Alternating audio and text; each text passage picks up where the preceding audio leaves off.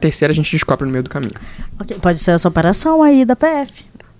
Pronto. 6 bilhões, né, que movimentava? Sim, Então pronto, a gente já tá tudo aqui, Marília. Sempre esteve tudo aqui. sempre. A gente que se descontrola por pouca coisa É o calor. é o calor. A gente pode enfiar a culpa no calor. Já? Amor. Olá, pessoal. Aqui é José Magno e esse é o Papo de Redação, o podcast da Polha. de- Da Polha. Calma, vai ser ótimo. Olá, pessoal. Aqui é José Magno e esse é o Papo de Redação, o podcast da Folha de Boa Vista, onde a gente fala sobre os principais assuntos do dia. E hoje eu trouxe a Marília Mesquita, nossa jornalista da editoria policial, mas que também fala sobre tudo. Mas assim, a gente vai começar com o policial hoje. Mais um caso que a gente noticia de estupro. Dessa vez foi envolvendo um pastor evangélico. Conta mais pra gente essa história. Oi, Neto, e para você que está nos ouvindo e nos acompanhando aqui o nosso papo de redação, isso mesmo, a gente já começa aqui o nosso podcast com esse assunto muito triste, que é de um pastor evangélico de 45 anos, que ele é suspeito de estuprar a enteada dele, que é uma jovem que tem problemas mentais. E o pai dessa menina, né, dessa jovem, ele entrou em contato com a Folha para denunciar esse caso e pedir justiça.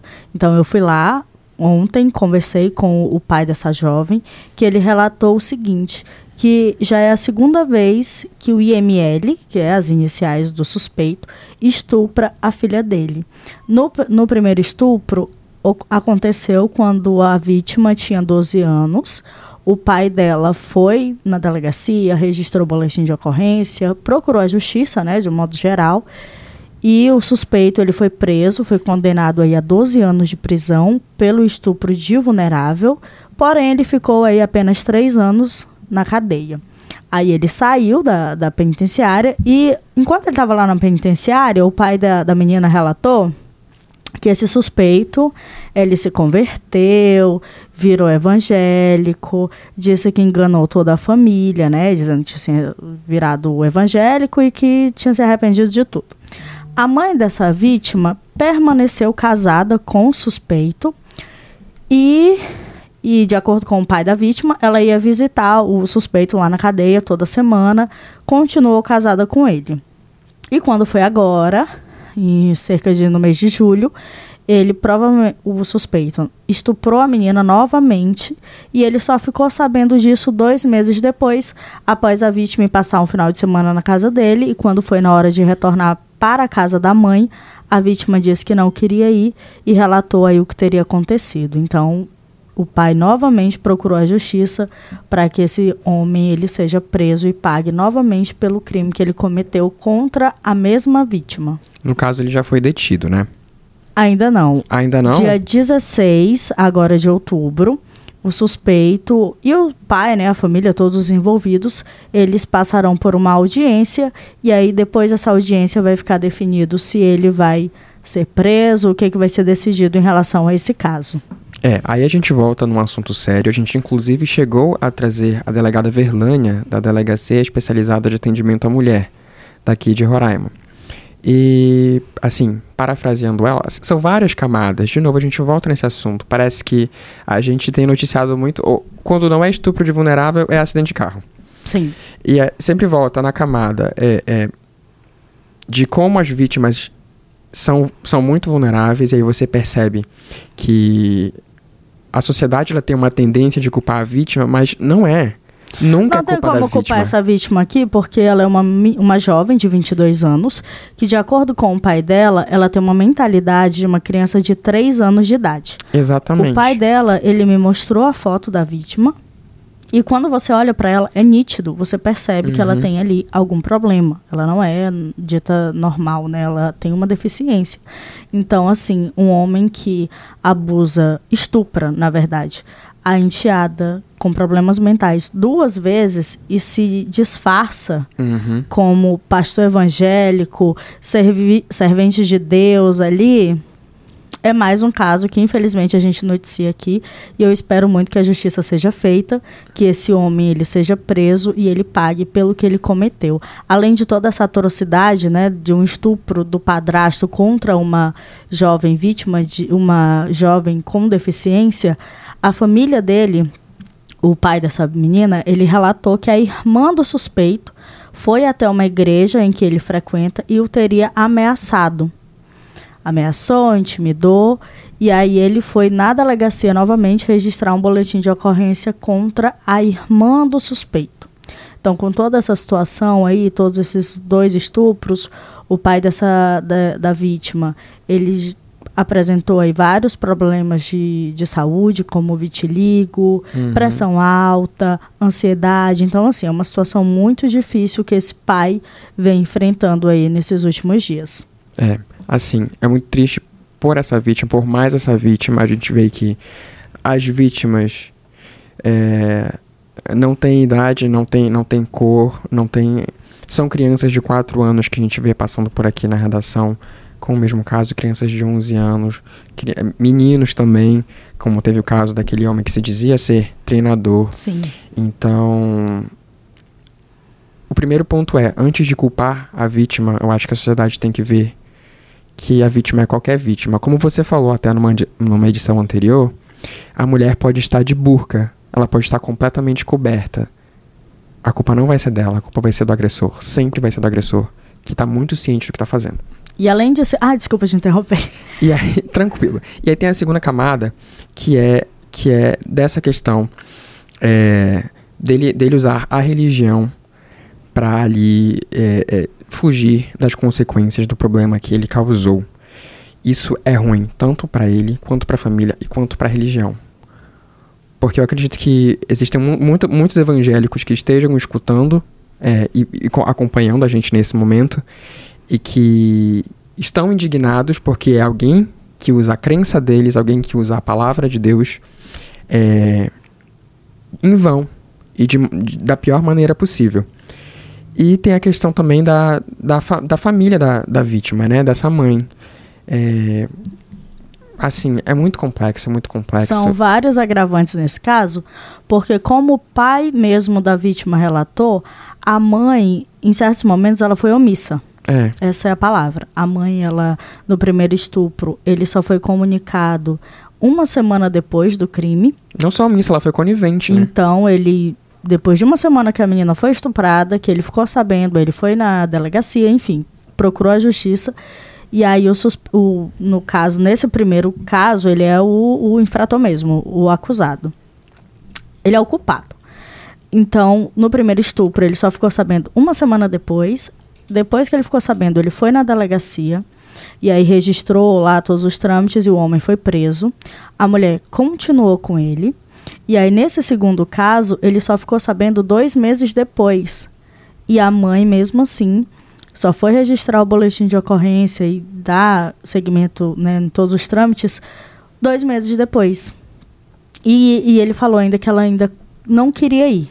Ela disse que só mandou ele embora de casa e que pronto estava resolvido e o pai que insiste, né, para que a justiça seja feita e ele pague de forma legal.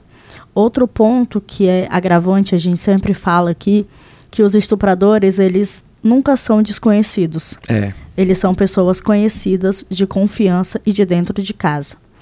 Poucas vezes são os casos aqui em que a mulher está andando na rua e foi abordada por um homem aleatório e foi estuprada.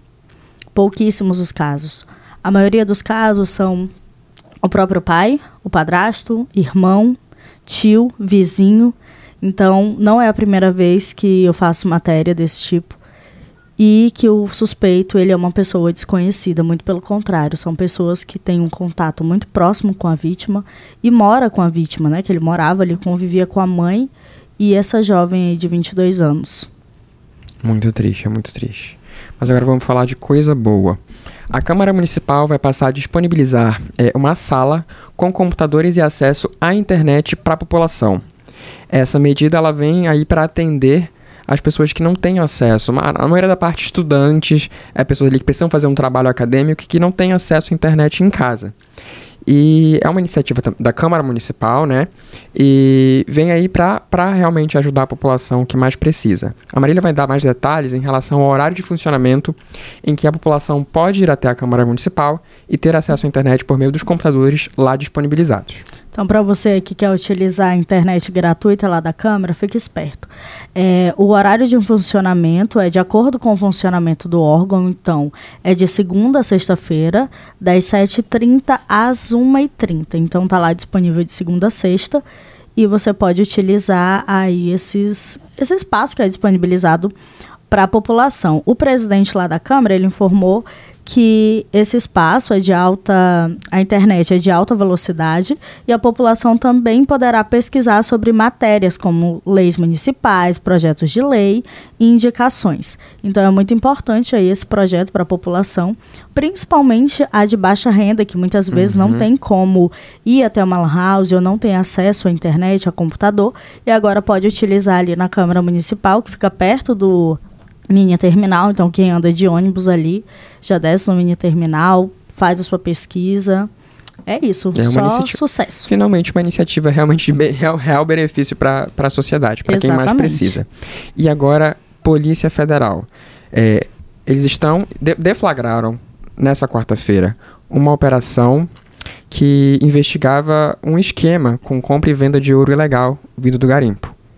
E aí, nessa movimentação de compra e venda, eles chegaram a movimentar mais de 6 bilhões, né? Isso, Como que foi cerca isso? de 6 bilhões de reais movimentados aí por dinheiro. esse esquema de contrabando e venda de ouro extraído de garimpos, de garimpos, eita, quase não sai, garimpos ilegais. E durante essa operação, Neto, são cumpridos aí dois mandados de prisão preventiva e 40 de busca e apreensão nos estados, além de Roraima, Amazonas, Goiás e o Distrito Federal, que esses mandados aí eles foram expedidos pela Quarta Vara Federal da Seção Judiciária de Boa Vista.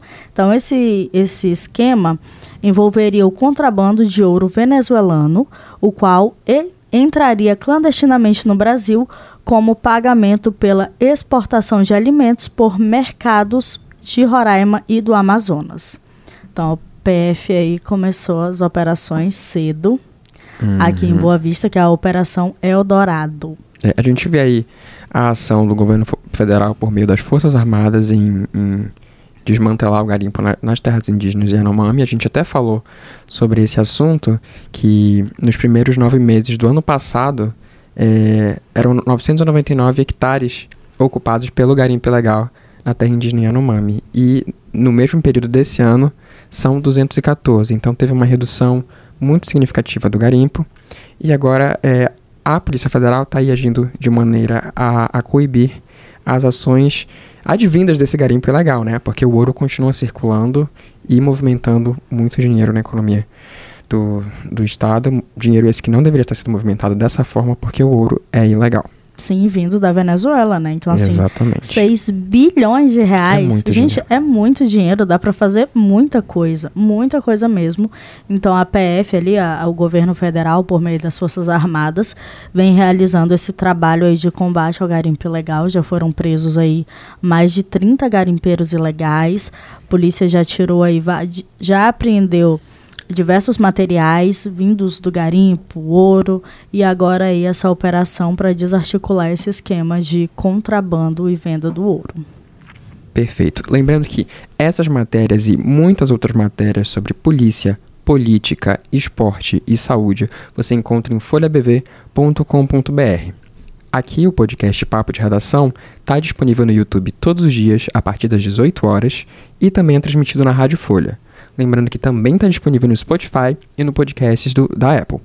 É, Marília, eu agradeço muito a sua participação e que em uma próxima edição a gente possa voltar com notícias boas. E, enfim, avanços para nossa sociedade. Sim. Tchau, Neto. Tchau para você que está nos acompanhando. Até semana que vem, que eu vou entrar em mini férias, porque eu mereço. É... E até semana que vem. e com isso, eu digo adeus a todos e até a próxima.